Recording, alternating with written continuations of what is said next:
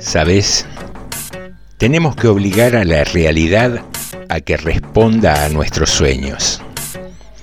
Hay que seguir soñando hasta abolir la falsa frontera que hay entre lo ilusorio y lo tangible, hasta realizarnos y descubrir que el paraíso estaba ahí, a la vuelta de todas las esquinas.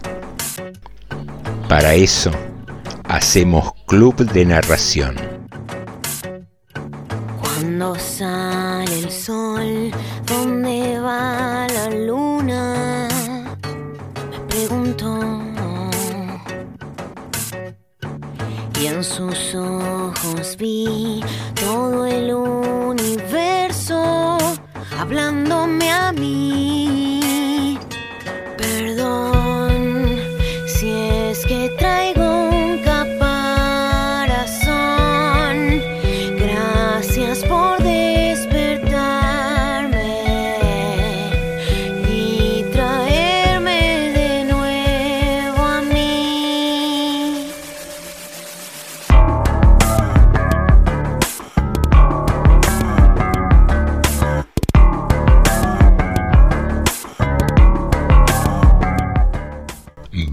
Que vamos, muy pero muy buenas noches.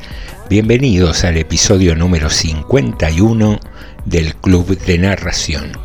Siempre aquí en FM 89.5, Radio Municipal de General Rodríguez, dispuestos a compartir como cada noche un poco de literatura, música y charlas. Vamos a proceder a contarte que quienes hacemos Club de Narración somos Sandra Ferreiro en producción, Carmen Franco, Cecilia Rizardi, Pablo Coy y José Nicotera, más cantidad de amigos que aportan sus voces y sus textos para compartirlos con todos nosotros. Podés comunicarte a través del Instagram o el Facebook del programa. Allí nos buscás como Club de Narración y tenés la posibilidad de enviarnos un mensaje. Eh, noche fresca, ¿eh? Noche fresca. eh, estamos acompañados con un cafecito que siempre viene bien. Y te iba a contar algo, Chicho. Estaba mirando un poco. Vamos a aclarar algo. Más allá del juego que hacemos con el día y con la fecha, eh, como aclaramos habitualmente, este programa es grabado. Normalmente, normalmente lo grabamos la noche anterior. O sea que este programa que vos estás escuchando hoy, jueves 17, fue grabado el miércoles 16. Eso es lo habitual. Ha, sucedido que grabáramos en el mismo día, a veces por cuestiones laborales, de tiempo, no, no se llega a completarlo el día anterior para, para tenerlo listo o porque queremos incluir alguna novedad. Pero ¿a qué iba esto? Iba a que ayer, miércoles 16, se conmemoró un nuevo aniversario de la Noche de los Lápices. Para los más jóvenes que quizás no escucharon la expresión la Noche de los Lápices, refiere a un trágico hecho que sucedió el 16 de septiembre del 76 durante la dictadura militar y algunos días posteriores en el cual secuestraron y asesinaron a estudiantes secundarios en La Plata que manifestaban pidiendo el boleto estudiantil. Eh, ¿Por qué menciono esto? Porque como decíamos, se cumplieron 44 años, o sea, se conmemoraba esta fecha, y me llamó la atención mirando los diarios digitales, te puedo citar tres, por ejemplo, La Nación, Clarín e Infobae, que no hubo en la portada inicial, en la página que aparece, ninguna mención a este hecho.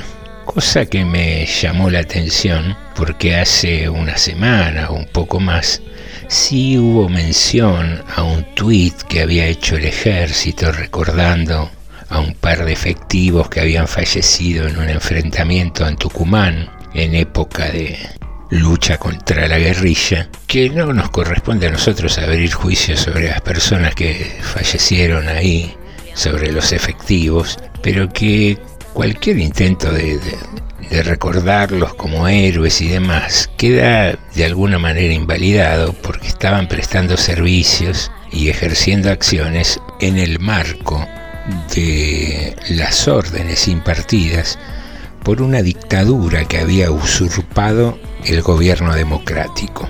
A ver, con el fin de, de, contarles un poco a los más jóvenes que gracias a Dios no tuvieron que vivir nunca esa experiencia, hablamos de tres tipos, tres atorrantes, eh, que eran generales, brigadieres y, y almirantes de las fuerzas del ejército, que aprovechándose de las armas que les paga el Estado, que les da el pueblo, derrocaron a un gobierno constitucional y se autoproclamaron sucesivamente presidentes, primero armaron una junta y demás, que ya de por sí es sedicioso, es grave, es vergonzoso, sino que no conformes con esto, secuestraban gente, torturaban gente, violaban gente y hacían desaparecer los cadáveres bajo una de las tantas metodologías tirándolos desde aviones al río de la Plata.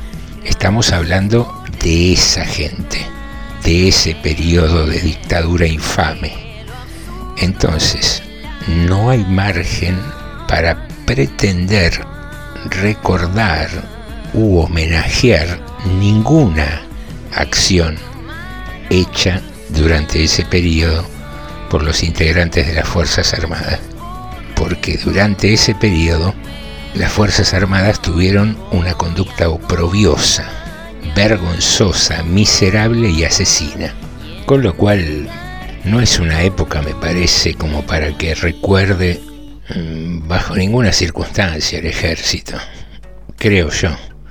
Y me llama la atención eso. Los diarios hicieron eco de ese tuit que después el, el mismo ejército lo borró y, de este tema de la noche de los lápices ni noticias. Son cosas raras que están sucediendo últimamente y que me parece que simplemente hay que observarlas y tenerlas presentes. Sobre todo porque son actitudes bastante raras de la prensa, ¿no? Con cierto tufillo que no sé exactamente a dónde apunta. Y bueno, y ya que me solté la lengua, Chicho, con estos temas, eh, pongamos un audio donde vas a escuchar a Tato Bores. Cuando digo por otra parte, cuando digo por otra parte que estamos viviendo un gran momento de expansión monetaria, sé lo que estoy diciendo. Fíjense que nosotros en lugar de pagar el dólar 30, 40, 50, 70, 80 o 90 mangos, lo estamos pagando a 135. Y si nos moja la oreja, lo vamos a pagar a 200 porque somos tipos ricos. Todos compramos y todos juntamos y el día que tengamos muchos dólares podremos pegar un golpe fantástico. Yo le voy a explicar. Resulta que el dólar es la moneda norteamericana. El día que tengamos todos los dólares del mundo, iremos a Estados Unidos con la guita de ellos y nos van a tener que entregar el país. Yo no me explico cómo los yanquis que son tan vivos no se dan cuenta del peligro que están corriendo con nosotros. Yo pienso que todos de golpe nos hemos vuelto financistas por una razón muy especial, justamente por ella. Fíjese que antes, cuando un tipo tenía unos ahorritos, ponía un tallercito, abría una fabriquita, compraba un campito para criar gallinas o plantar tomates, esas cosas que hace la gente en los países pobres. En cambio, acá es distinto. Usted fíjese, usted va por la calle San Martín, donde está la casa de cambio, está todo el país parado frente a las pizarras. Hay obreros, albañiles, peones, sastres, músicos, artistas, de todo. Hay tipos que antes trabajaban como locos, ahora de repente se han vuelto economistas y cada uno está parado ahí con un paquetito de dinero. Y en cuanto se mueve la cotización de una pizarra, entran todos en patota. Y uno dice, ¿qué pasa? ¿Ya tenemos corte? Entran todos en patota. Y uno dice, deme 3 dólares. Y otro dice, deme 4 dólares. Y otro dice, deme 8 dólares. Y salen corriendo y van a otra casa de cambio. Y antes de que muevan la pizarra, se meten y los venden. Y así se pasan todo el día vendiendo y comprando y comprando y vendiendo. Y cuando llega la noche, entran a la casa molidos, deshechos, caen muertos arriba de un sillón, desempaquetan, cuentan la guita, llaman a la mujer y dicen, vieja, vieja, vení. Hoy me gané 14 mangos y no hice nada. Lo único que yo no comprendo de todo esto es por qué el dólar sube. Es comprendo por qué sube. Lo que no comprendo es por qué sube siempre. Fíjense, cuando Boca pierde, el dólar sube tres mangos. El domingo que Boca gana, el dólar sube cuatro mangos. Anuncian fríos para agosto, trácate, el dólar se pierde de vista. Renuncia un ministro, la gente se asusta, el dólar ocho pesos más caro. Viene un ministro nuevo, dice uno, bueno, se va a poner quieto, se va a estabilizar mecana. La gente compra dólares hasta las orejas. Si yo pienso que la gente hace todo eso, el único misterio que no comprendo es por qué siempre sube y nunca baja. Lo único que no puedo entender es justamente eso. Y pienso que la gente compra tantos dólares porque debe pensar que la panacea para todo. Fíjese que cuando un tipo antes quedaba murado solo en el cotorro, le entraba la desesperación, cachaba la guitarra del ropero y se mandaba un tango llorando como un loco. Ahora no, ahora el tipo está deseando que la mina se le vaya. Y en cuanto se va la percanta, el tipo vende el bulín, vende la catera, vende la pava, vende la guitarra, vende el mate, vende la lleva y compra dólares. Y el colmo de los colmos... Este audio que acabas de escuchar es del año 1962. Tiene casi 60 años. 58 años, para ser exactos. Eh, Tato Bores era un humorista político eh, de gran lucidez que, tuvo una extensa carrera para aquellos eh, que no lo conocen. Pero más allá de, su virtuosismo, a lo que apuntaba este audio es que hace 60 años, como mínimo, estamos hablando del dólar.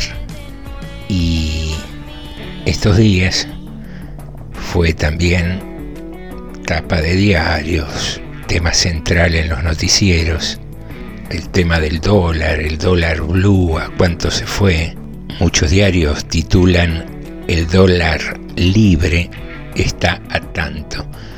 No es dólar libre, es un dólar ilegal que se vende de manera ilegal. A ver, más allá de que ese dólar blue eh, son cinco o seis vivos que manejan esas cuevas, que, que hacen bicicleta financiera y que establecen el precio para el día eh, por teléfono y seguramente con anuencia de, algún que otro funcionario, porque si no todo eso se podría desbaratar. Pero voy, voy al resto, voy al resto de la sociedad muy, muy influida por los medios de comunicación, que asustan permanentemente con la debacle económica. Y hoy particularmente mira un noticiero que hizo una nota que termina, una nota en un merendero, que terminaba diciendo que estaban tratando de satisfacer las necesidades de la gente, pero día a día, porque no sabían si al otro día tenían comida para cocinar para la gente necesitada. Atrás de eso, que cierran la nota con musiquita emotiva y parecía que todos se iban a poner a llorar, de hecho, la pobre mujer que entrevistaban contaba sus miserias entre lágrimas. Atrás de eso viene toda la parafernalia económica de análisis del dólar con dos periodistas especialistas en economía, uno de los periodistas que fogoneaba el tema del dólar y demás, y cerraban diciendo que qué es lo que pasa, que la falta de seguridad jurídica, la falta de previsibilidad. Y llega un punto donde uno se pregunta, ¿la falta de previsibilidad para quién? ¿Para las empresas extranjeras o para las grandes empresas nacionales que, que ganan millones y millones? Falta de previsibilidad es no saber si mañana comes. Esa debería ser la imprevisibilidad preocupante y casi desesperante. No a cuánto está el dólar y continuamente fogonear con ese tema.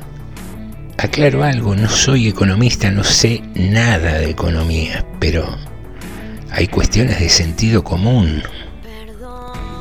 Los noticieros, los medios de comunicación no pueden estar continuamente con temas económicos, con temas de disputa política, con los pro cuarentena, los anti cuarentena, los que hacen misas y se sacan el barbijo y después se contagian todos.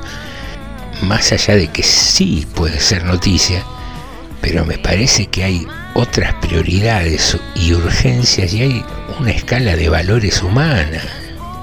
Si hay gente que se está muriendo de hambre, ¿qué cazzo me importa el dólar hoy? Si hace 60 años que hablamos del dólar y siempre aumenta y el petróleo baja y la nafta también aumenta y en la pandemia las empresas de alimentación no pararon y siguen aumentando los precios, entonces llegas a la conclusión de que son unos vivos que quieren hacer guita sin laburar, sin costilla de, sacarle los dos mangos que tiene al laburante, o hay detrás de todo eso otra finalidad. Pero bueno, se fue para ese lado el inicio del programa. Vamos con algo de música, Chicho. Sí, mejor porque te pusiste loco, papá.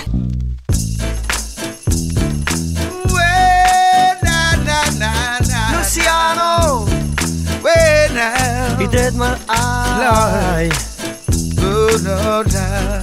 Hey, hey, only love, only love, o tan solo amor will help us when we love ourselves and the unity of mankind will save us in this time.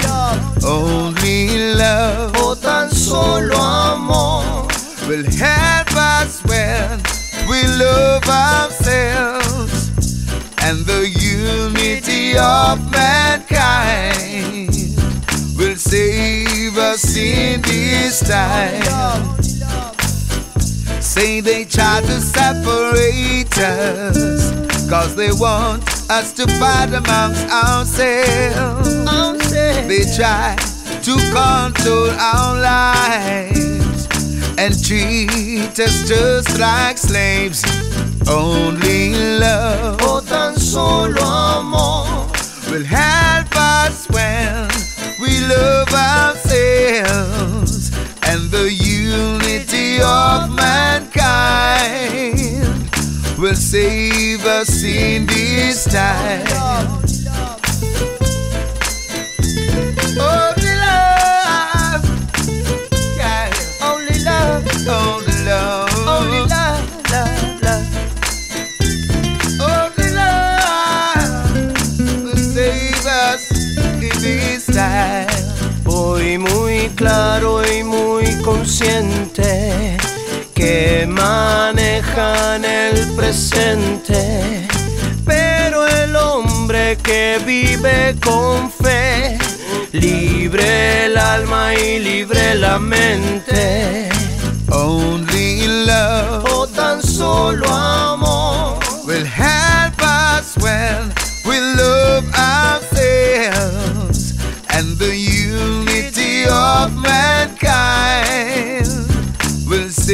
us in this time.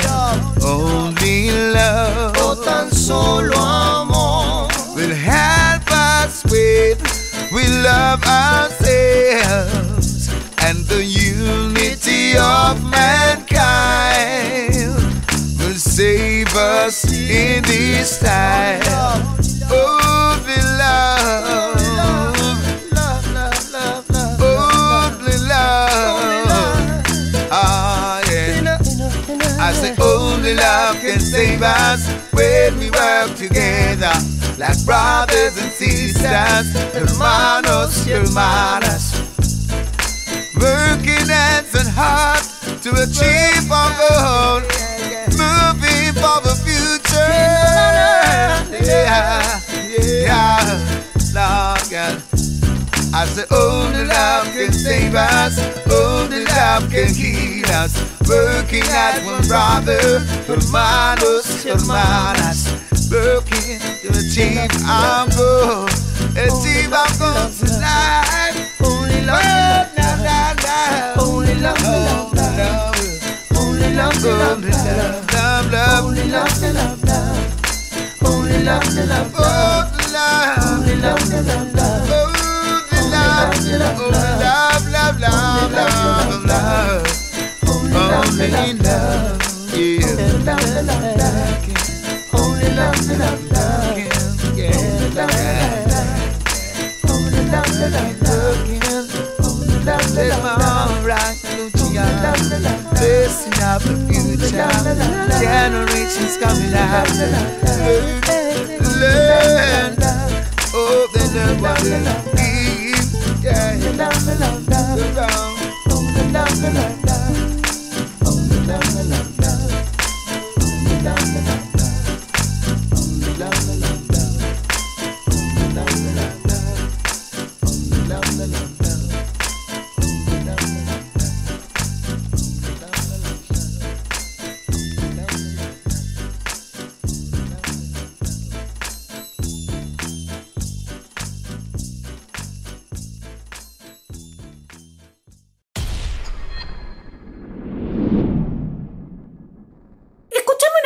Mamita. ¿Qué tenés vos en la cabeza? ¿Me querés decir?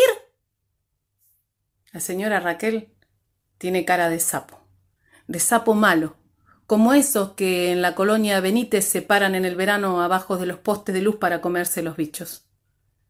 Yo no quería ir más a la salita, pero ¿qué iba a hacer? Pariste hace cuatro meses, nena. ¿Tu mamá sabe que estás embarazada otra vez? Parece que la señora Raquel no entiende que, aunque a mí me duela tanto ir a verla, necesito que me ayude. Parece que ella se olvida que a veces uno odia lo que necesita, como ese último beso que te da tu mamá antes de soltarte la mano para que entres a la escuela, cuando sos demasiado chiquita para tener el guardapolvo tan gastado y la señorita te pone última en la fila para que la directora no te vea las zapatillas de lona llenas de agujeros. Yo odiaba ese último beso, porque anunciaba su ausencia, pero lo necesitaba para sobrevivir. ¡Quince años tenés! Vos tenés que aprender a decir que no, nena. Al menos sabés quién es el padre de este. Yo miré fijo las baldosas de la salita, que eran un poco blancas y un poco grises, como el color que deja la tiza contra el pizarrón. Dibujo lo que quiero ser cuando sea grande. Había escrito la señorita, que se llamaba Alba y tenía olor a quita esmalte. Cuando yo abrí mi cartuchera, me encontré que tenía un lápiz negro, un lápiz amarillo y un lápiz verde. Y pensé que con esos tres colores no me alcanzaba para mostrarle a la señorita lo que yo quería ser cuando fuera grande. Así que le pedí a Gaby que me preste sus lápices, pero me dijo que la mamá no le daba permiso. Entonces me tuve que dibujar con lo que tenía. Es muy difícil poder dibujar lo que uno quiere ser cuando no tenés colores y nadie quiere prestarte. Pero ¿Vos no te acordás que nosotras hablamos de los preservativos? ¿Te acordás que te di una charla que te mostré cómo se ponían? ¿No te acordás? La señora Raquel me miraba fijo, con las cejas juntas y la boca hecha una línea recta. Yo le dije que sí, que me acordaba. ¿Y entonces? ¿Cómo no te cuidaste? No me animé a decirle. Quería, pero no me animé a explicarle que al Miguel no le puedo pedir nada, porque cuando el Miguel llega yo me tengo que quedar callada y poner la cara abajo de una almohada porque a él no le gusta que lo mire. Yo quería explicarle que a mí me hubiese gustado que las cosas fueran de otra manera, pero que mi casa era una cartuchera vacía y a esta altura no me quedaba ni un solo color para dibujarme porque en mi casa manda el Miguel. Y él de colores no sabe nada, porque él es todo negro. ¿A vos te parece lindo que tus nenes no tengan padre? Tienen padre, pensé, pero no dije nada. ¿Qué iba a decir? Si en mi casa manda el Miguel, y el Miguel me dijo que si digo algo, la deja mamá en la calle. ¿Qué iba a decir? Si la señora Raquel no quería prestarme los colores para poder explicarle. Los colores.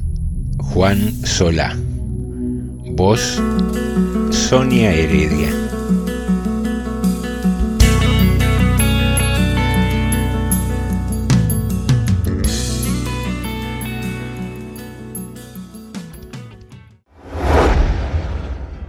Cuando Noé juntó las especies en su arca, yo era hermafrodita.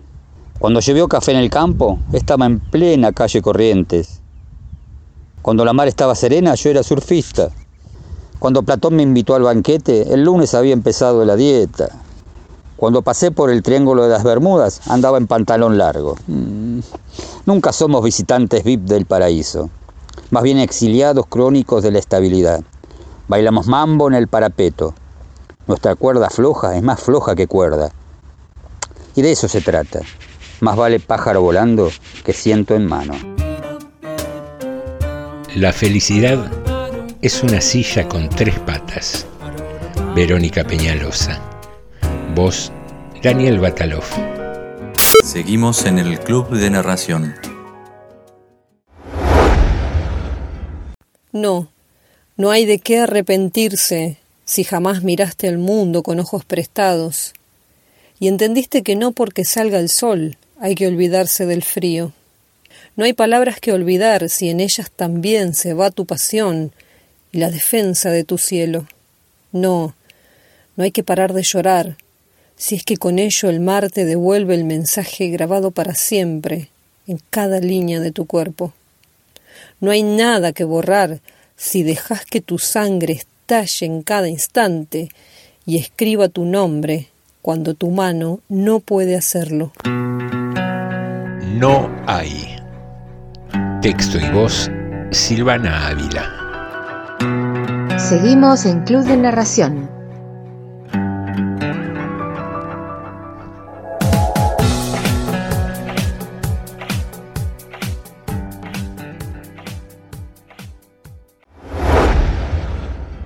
Hubo un pibe que salió a robar y hubo cincuenta exaltados que lo mataron. Ahora hay un pibe muerto y cincuenta asesinos sueltos. Justicia. Alejandro Hermolov. Voz, Marisa Moyano. Seguimos en el Club de Narración.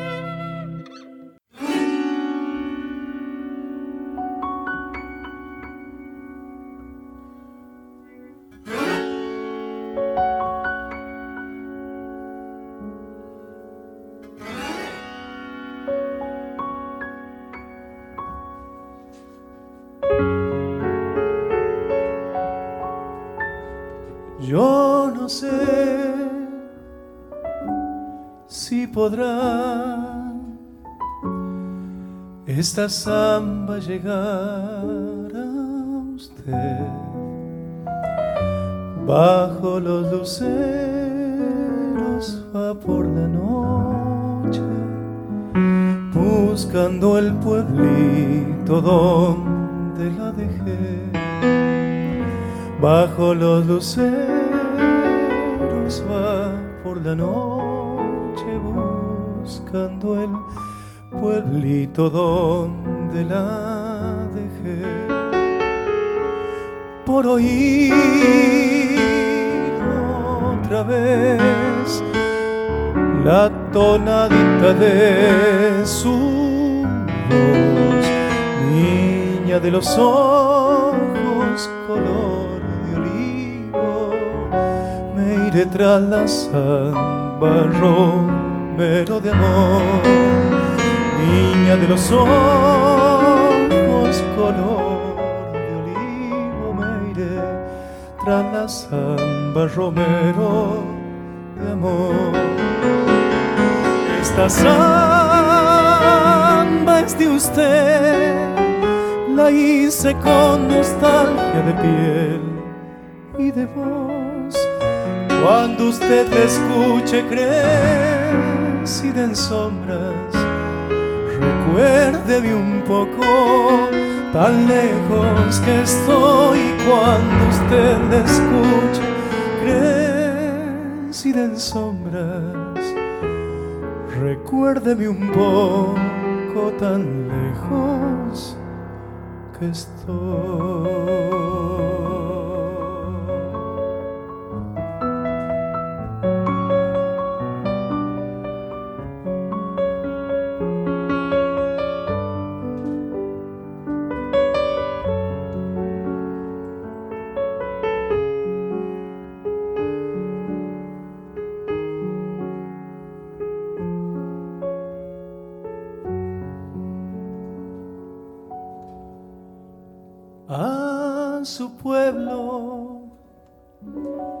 Yo iré,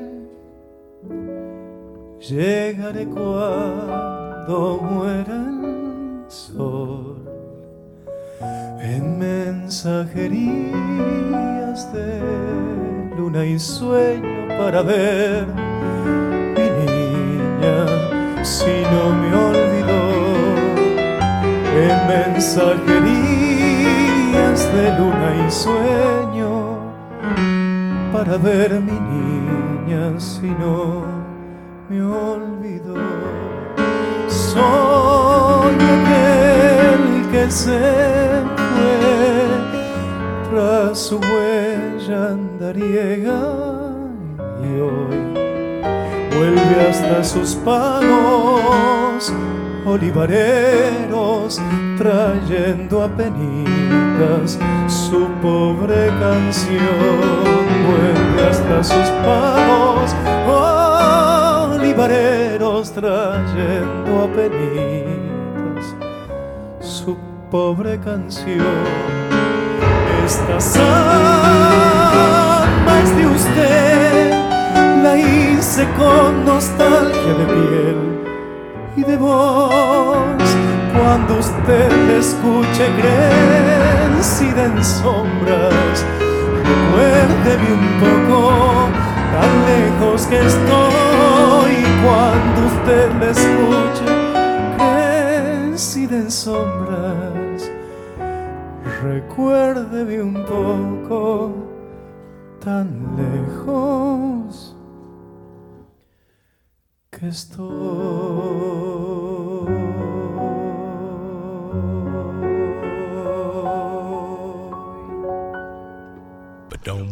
Hoy compartimos un programa grabado. Ya falta menos para volver a estar en vivo aquí, en FM 89.5, Radio Municipal.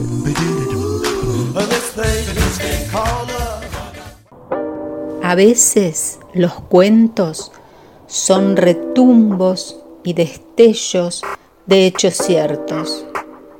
Otras veces los cuentos son pedazos de sueños. Contamos para que ocurra. Somos invisibles. Club de Narración. Un puente hacia lo inesperado.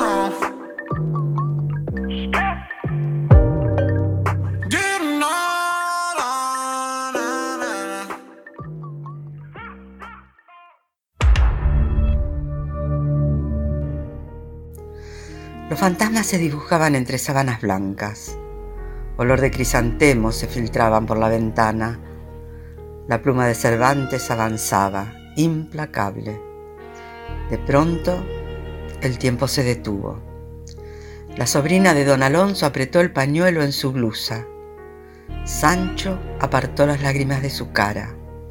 El escribano se recostó en el marco de la puerta. Con niebla en las pupilas, Don Quijote cruzó la mirada firme de don Miguel. Sus falanges, en un temblor de muerte, sujetaron la mano del escritor y la súplica, apenas un susurro, flotó en la habitación. Todavía no. De cómo Don Quijote se salvó de morir a la hora señalada. Beatriz Dazo. Seguimos en el Club de Narración.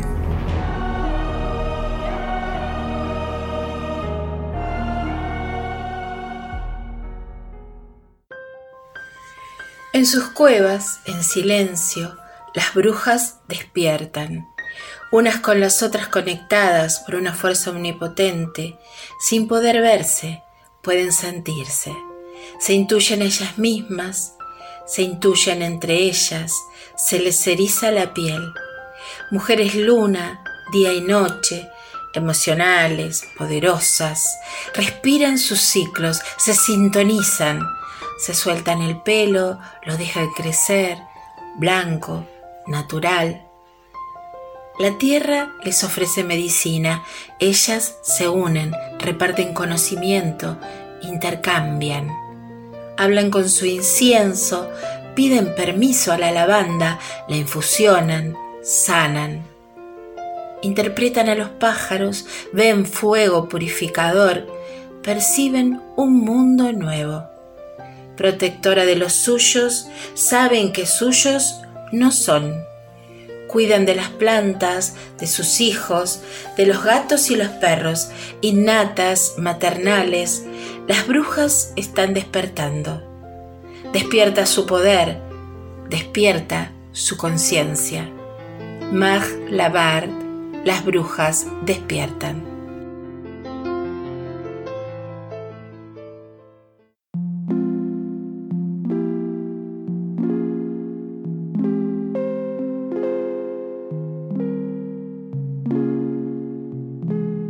Sueñan las pulgas con comprarse un perro y sueñan los nadies con salir de pobres. Que algún mágico día llueva de pronto la buena suerte, que llueva a cántaros la buena suerte. El mundo siempre fue de los que están arriba. Pero la buena suerte no llueve ayer, ni hoy, ni mañana, ni nunca. El mundo siempre fue de los que están arriba, pero hoy es de un señor en ascensor, a quien podemos ver en las revistas, cortando el bacalao con aire triunfador. El mundo nunca ha sido para todo el mundo. Los nadies, los hijos de nadie, los dueños de nada, los nadies, los ningunos, los ninguneados. El mundo nunca ha sido para todo el mundo, mas hoy, al parecer, es de un señor que en una escalerita de aeropuerto cultiva un maletín pero ninguna flor. Jodidos, re jodidos. Sonriente y afeitado siempre, trajina para darnos la ilusión de un cielo en tecnicolor, donde muy poquitos aprendan a jugar al El mundo nunca ha sido para todo el mundo. Los nadies, jodidos, re jodidos, que no son seres humanos, sino recursos humanos, que no tienen cara, sino brazos, que no tienen nombre, sino número. Los nadies, que cuestan menos que la bala que los mata. El mundo siempre fue de algunos elegidos, hoy es para el que elige mejor. Jodidos, re jodidos.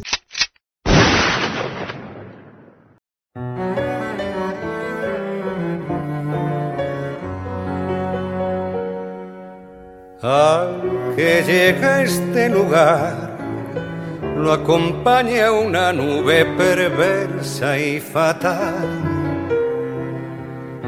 Una mortal cerrazón que es como una premonición.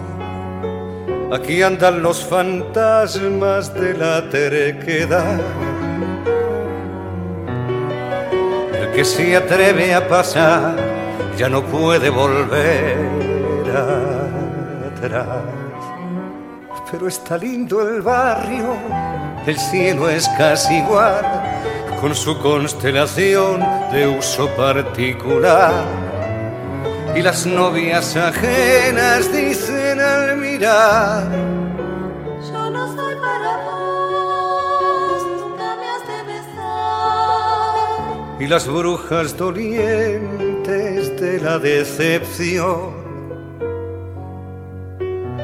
soplan un viento de horror que apaga el último farol.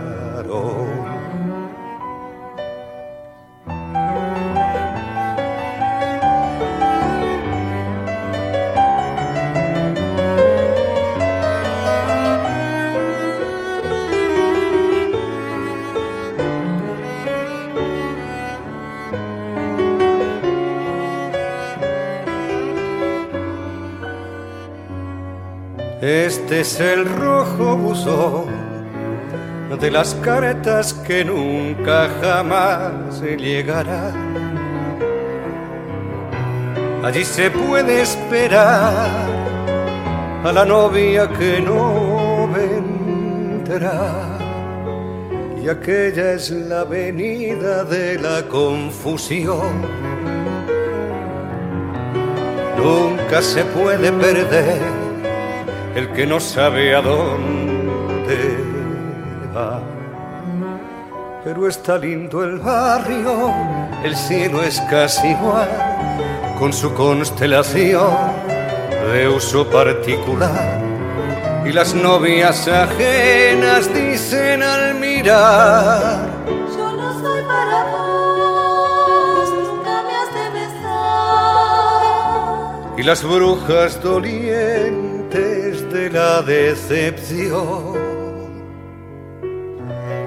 lloran un llanto de horror que moja la última ilusión.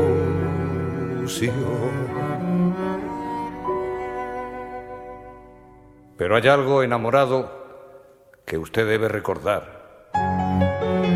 Tres años de su vida tendrá que pagar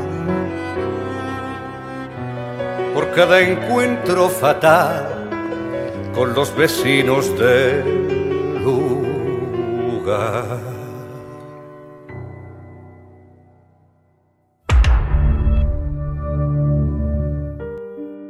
En la torre las agujas del reloj no dejaban de girar.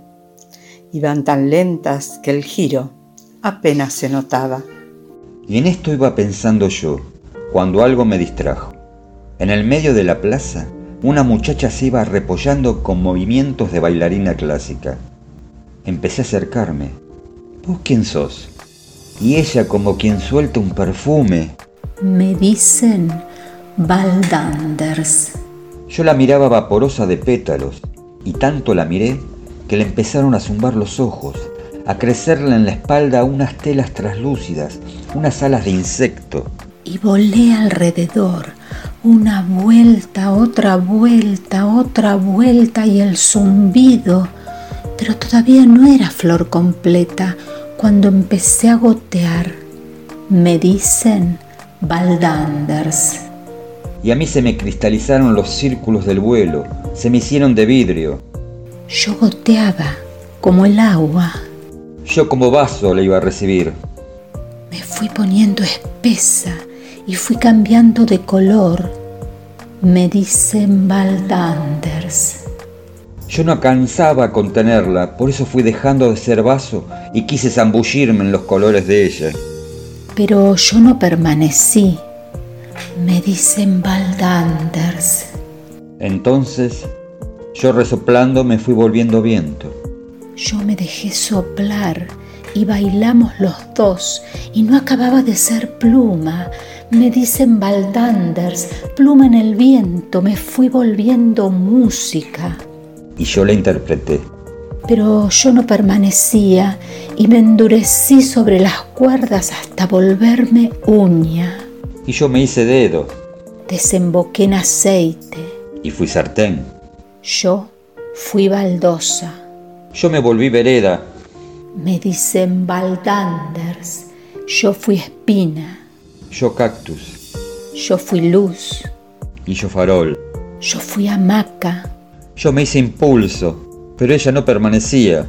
Hamaca, pasto, pozo, astilla, abanico, campana, silbido, papelito, nido, paraguas, lombriz. Me dicen Valdanders. Y yo impulso, escoba, tierra, hacha, pichón, llovizna, túnel, pero ella estaba hecha de cambiar. Cambiando más y más, cambiando, desemboqué en maullido. Y yo me hice gato para poderla maullar. Y fue el gato, no él, quien trepó hasta los techos, el que subió a la torre, el que llegó al reloj. Pero fue él, no el gato, quien se ocupó de las agujas. Las ajustó bien justas para que no giraran más. Entonces, todo se detuvo en una foto, con ella interrumpida entre maullido y queso, y él a medio camino entre gato y ratón. Val Danders, Iris Rivera, voces Beatriz Dazo, Daniel Batalov, Marisa Moyano.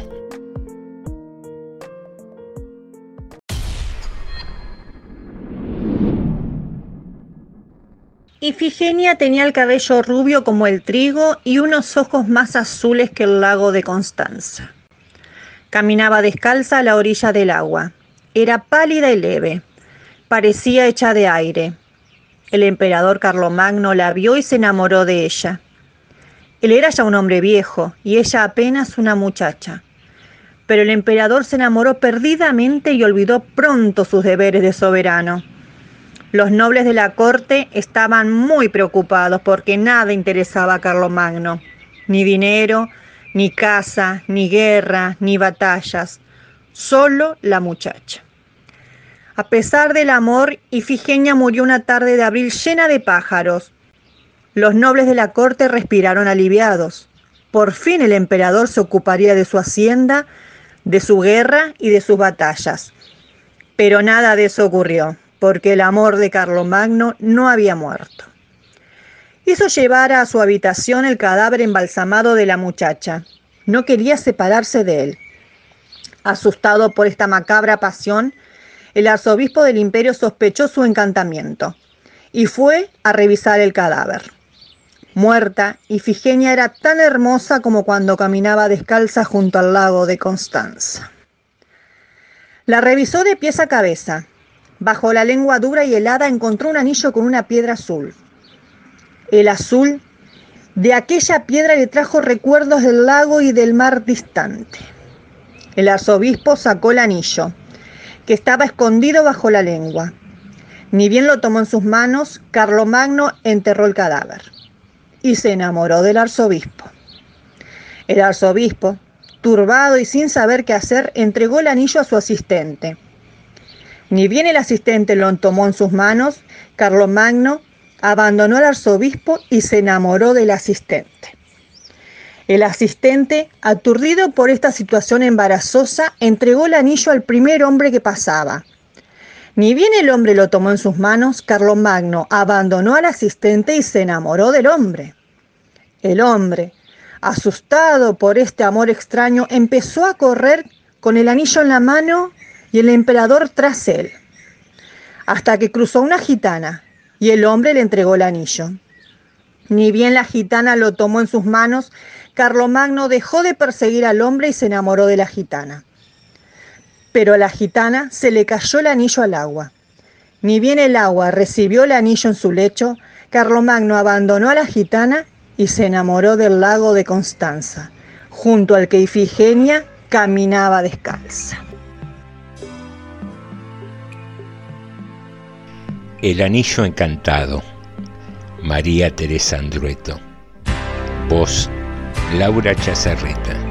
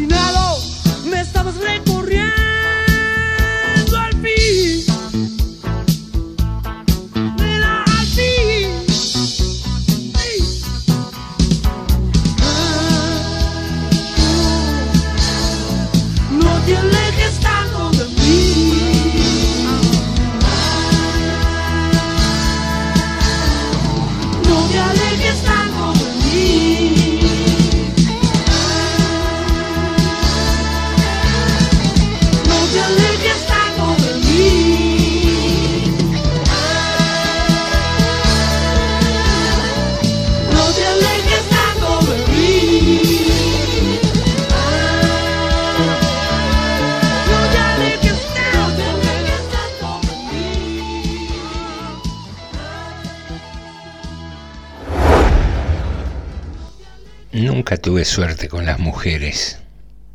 Tal vez por esa razón fue tan sorprendente lo que me ocurrió el otro día en un café de Avenida Rivadavia, ahí cerca del Congreso.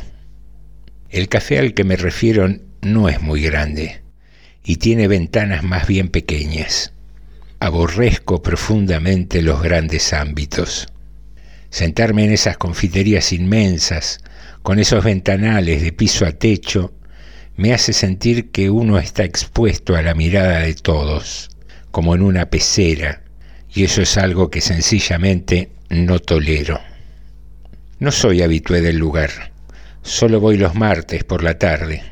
Salgo temprano de la oficina y hago tiempo allí para encontrarme con mi padre a las 19.30 en la estación de Once. Sucede que los martes, en lugar de tomar el subte hasta mi casa en Caballito, acompaño a papá hasta su casa en Aedo. Allí cenamos y jugamos ajedrez. Nos hacemos mutua compañía hasta las diez y media. Tengo cuidado de partir exactamente a esa hora porque 22.40 pasa el tren de regreso a 11 y a duras penas camino en esos 10 minutos las siete cuadras que separan la casa de papá de la estación. La corrida semanal me libera un poco de la culpa que muchas veces siento por haberme ido a vivir al centro, sobre todo estando papá solo en Aedo y con lugar de sobra en nuestra casa de toda la vida. Pero bueno, yo empecé diciéndoles que no tengo suerte con las mujeres. No sé por qué siempre tengo esta tendencia a cambiar de tema, a irme por las ramas y caer en detalles que no hacen a la cuestión. Y la cuestión es precisamente que no tengo suerte con las mujeres. Es totalmente cierto, se los aseguro. Para empezar, no soy lo que se dice un hombre bien parecido. Soy más bien bajo y no demasiado agraciado en mis facciones. Tengo los hombros estrechos y siempre doy la impresión de ser más obeso de lo que en realidad soy. Para peor, las canas prematuras siempre me agregaron más edad de la que tengo. Supongo que mi forma de vestir tampoco me ayuda. Tengo que reconocerlo. Pero no puedo evitarlo. La ropa informal me produce un rechazo insuperable. Me veo como impostado, como una especie de payaso triste con un disfraz alegre. Lo mismo me sucede con los colores vivos. No puedo escapar de la gama de los grises o los azules. Cómo envidio a esa gente capaz de lucir un suéter rojo o una campera multicolor con inscripciones vistosas sin que se les mueva un pelo. Pero creo que no es solo eso. He conocido hombres desprovistos de belleza física, pero capaces de concitar la atención en torno suyo, apelando a una personalidad desenvuelta y atractiva. Desafortunadamente, ese tampoco es mi caso. Soy extremadamente tímido, a punto tal que me resulta casi imposible dirigirle la palabra a un extraño, cuanto menos a una extraña. En los pocos casos que logro vencer mi pudor, siento que las palabras se me traban en la lengua y que mi voz se vuelve nasal y desagradable. Para colmo, soy extremadamente formal. No me imagino abordando a una mujer en la calle. Les cuento todo esto para que entiendan mi inmensa sorpresa aquella tarde de martes. Yo me había sentado en una mesa interior. Como les dije, mi timidez me obliga a escapar de sitios demasiado expuestos. Ese martes conseguí una mesa perfecta. Estaba en un rincón, apoyando uno de sus lados contra la pared y otro cerca de un macetero con una planta artificial y frondosa que me separaba del resto de las mesas. Mientras terminaba el café breve y cargado que suelo tomar los martes, entró ella. Era alta, estilizada y sumamente bella. Tenía una cabellera profusa, enrulada y muy rubia. Vestía un trajecito muy elegante, gris, y una blusa blanca con un lazo azul anudado en el cuello un par de aros plateados, nada estridentes, y un prendedor también plateado. Por supuesto que no capté todos estos detalles en el primer momento, jamás me hubiera animado a examinar a una mujer de semejante forma. Los detalles que les cuento los fui obteniendo en sucesivas y fugaces miradas, como quien pinta una acuarela por ráfagas inspiradas hasta concluir una imagen completa. Me ayudaba mucho que ella estaba acompañada por otra mujer con quien charlaba animadamente. De la otra guardo un recuerdo vago, imperfecto. No puedo decir que fuese fea. En todo caso, no era ella, y eso bastaba para pulverizarla en mi memoria. Pero ustedes pensarán que hasta aquí no sucedió nada extraordinario, simplemente la contemplación subrepticia de una mujer bella. Ya creo haber dicho más de una vez que carezco de suerte con las mujeres. Por eso mi sorpresa, o mejor dicho, mi rotunda incredulidad cuando advertí que ella también me miraba.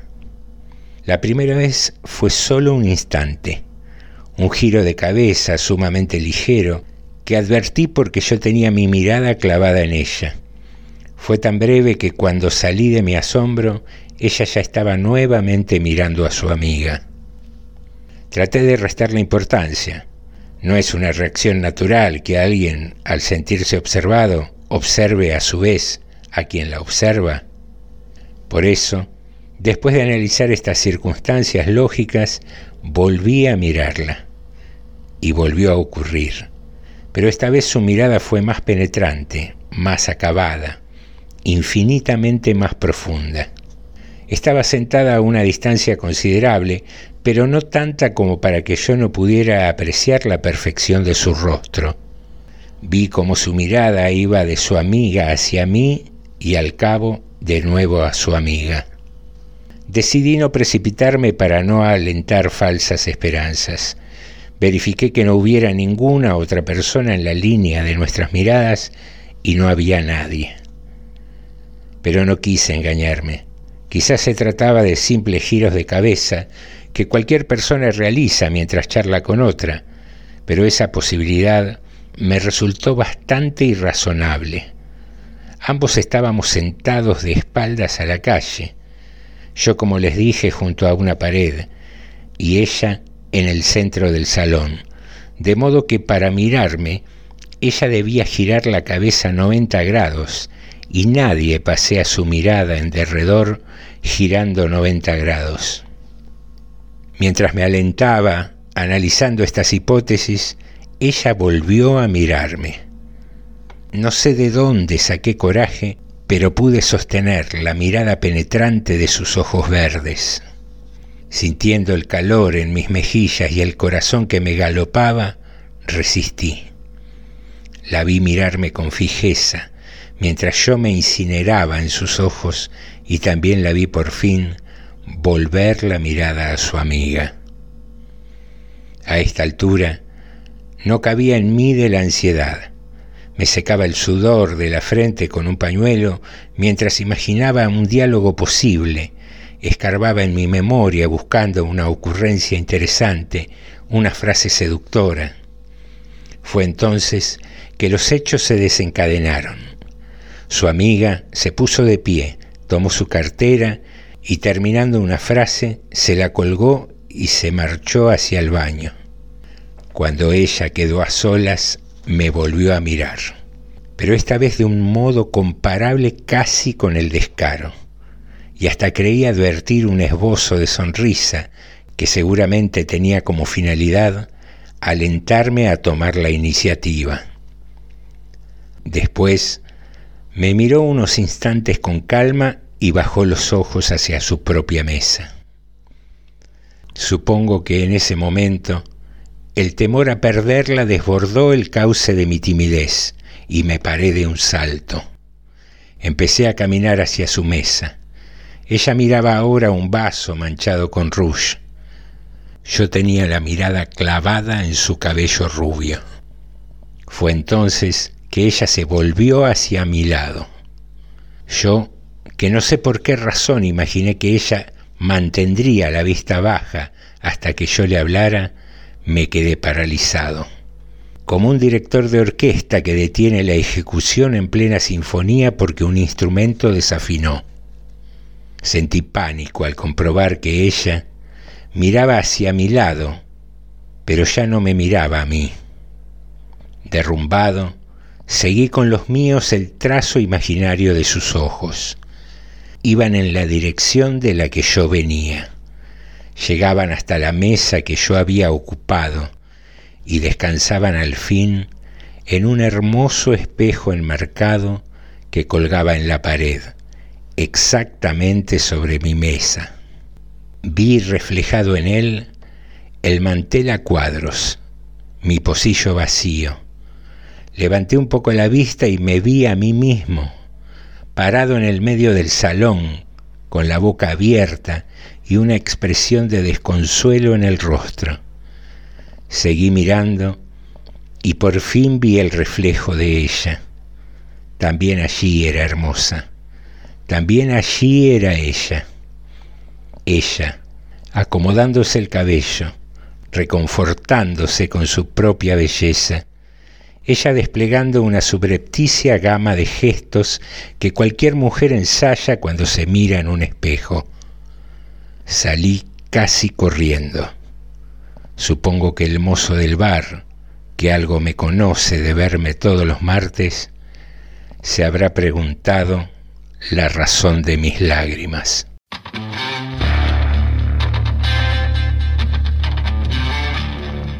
Nunca tuve suerte con las mujeres.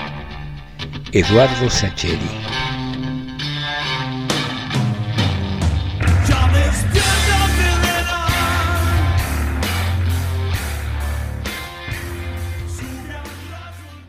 Creo que todos buscamos lo mismo. No sabemos muy bien qué es ni dónde está. Muy bien, esto se va terminando. Hemos disfrutado de otra noche juntos. Por ahí anduvieron volando esas noticias que a veces nos enojan un poco, que nos aturden.